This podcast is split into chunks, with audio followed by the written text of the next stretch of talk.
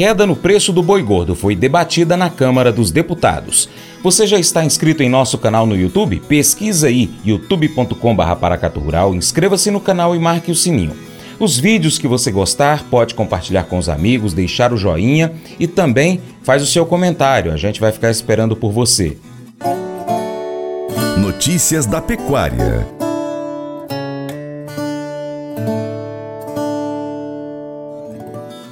A Comissão de Agricultura e Pecuária da Câmara dos Deputados discutiu a queda no preço da arroba do boi gordo em todo o Brasil.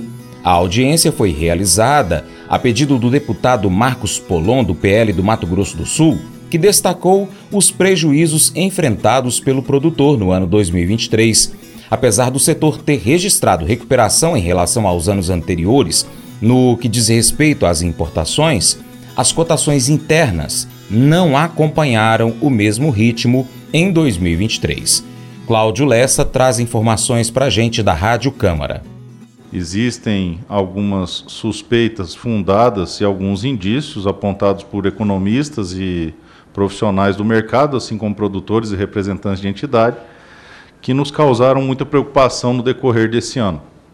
Razão pela qual, aproximadamente uns três meses atrás, quatro meses atrás, nós propusemos uma CPI para apurar essa intervenção artificial no mercado, movidos inclusive também pela declaração do senador do estado do Mato Grosso denunciando essa prática. Alexandre Inácio, representando a Associação de Produtores de Novilho Precoce, chamou a atenção para o fato de que a queda no preço não está sendo sentida pelo consumidor. A gente viu durante o ano também que parte dessa, é, dessa queda foi muito mais acentuada para a parte produtiva e não tanto para a parte é, do varejo. Né? Então, o que eu quero dizer é que a queda foi muito maior para o produtor, mas para o consumidor final, para é, a população como um todo, não, não foi sentido essa, essa derrubada de preço o que é, também chama, chama a atenção. O representante da Confederação da Agricultura e Pecuária, Rafael Filho,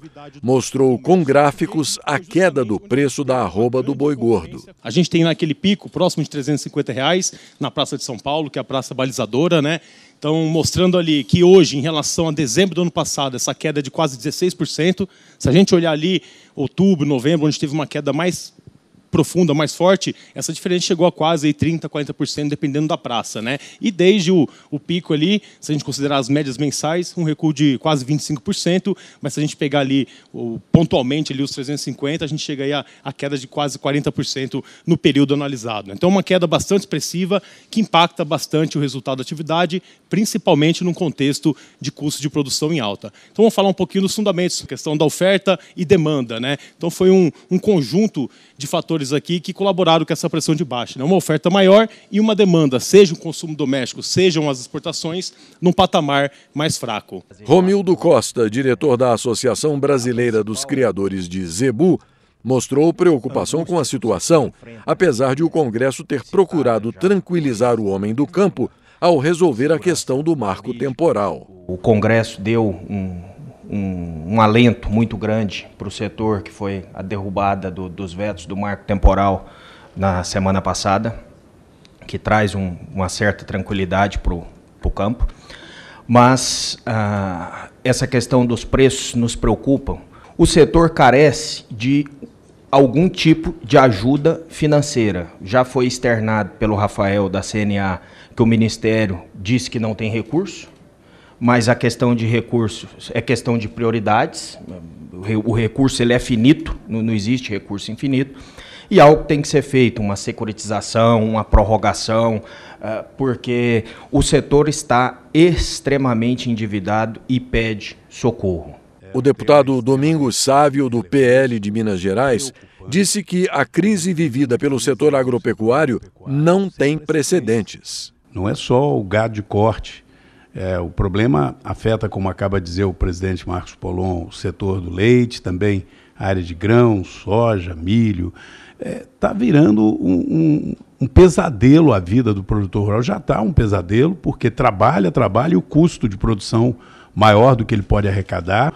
O país que é um grande exportador pode se tornar um dependente de importação ou com problemas que vão refletir lá na ponta no consumidor.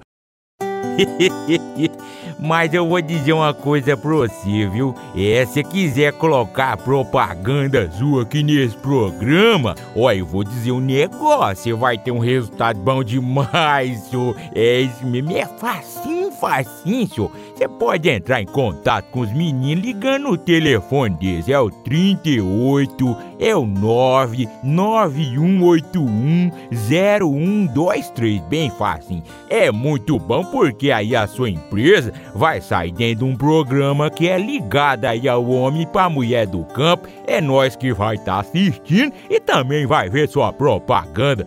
É bom ou não? Provérbios 14, 33 a 35 enfatiza a importância da sabedoria e do discernimento. A sabedoria reside na capacidade de compreender, julgar e tomar decisões sábias.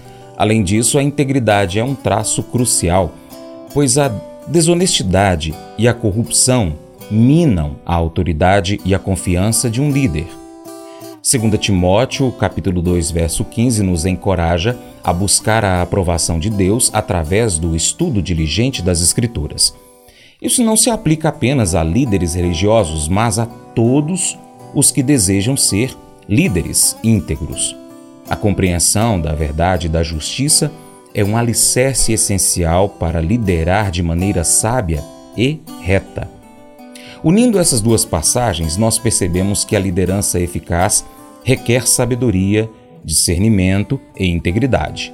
A busca pela verdade e a compreensão da justiça são fundamentais para liderar com sucesso e servir aos outros de maneira digna. Esse devocional faz parte do plano de estudos Sabedoria em Provérbios do aplicativo bíblia.com. Muito obrigado pela sua atenção, Deus te abençoe e até o próximo encontro. Tchau, tchau.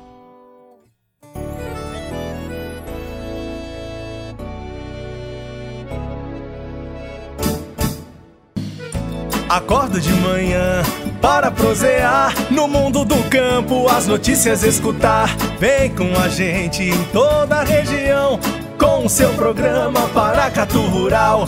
Tem notícias, informação e o mais importante, sua participação. Programa Paracatu Rural. Programa Paracatu Rural.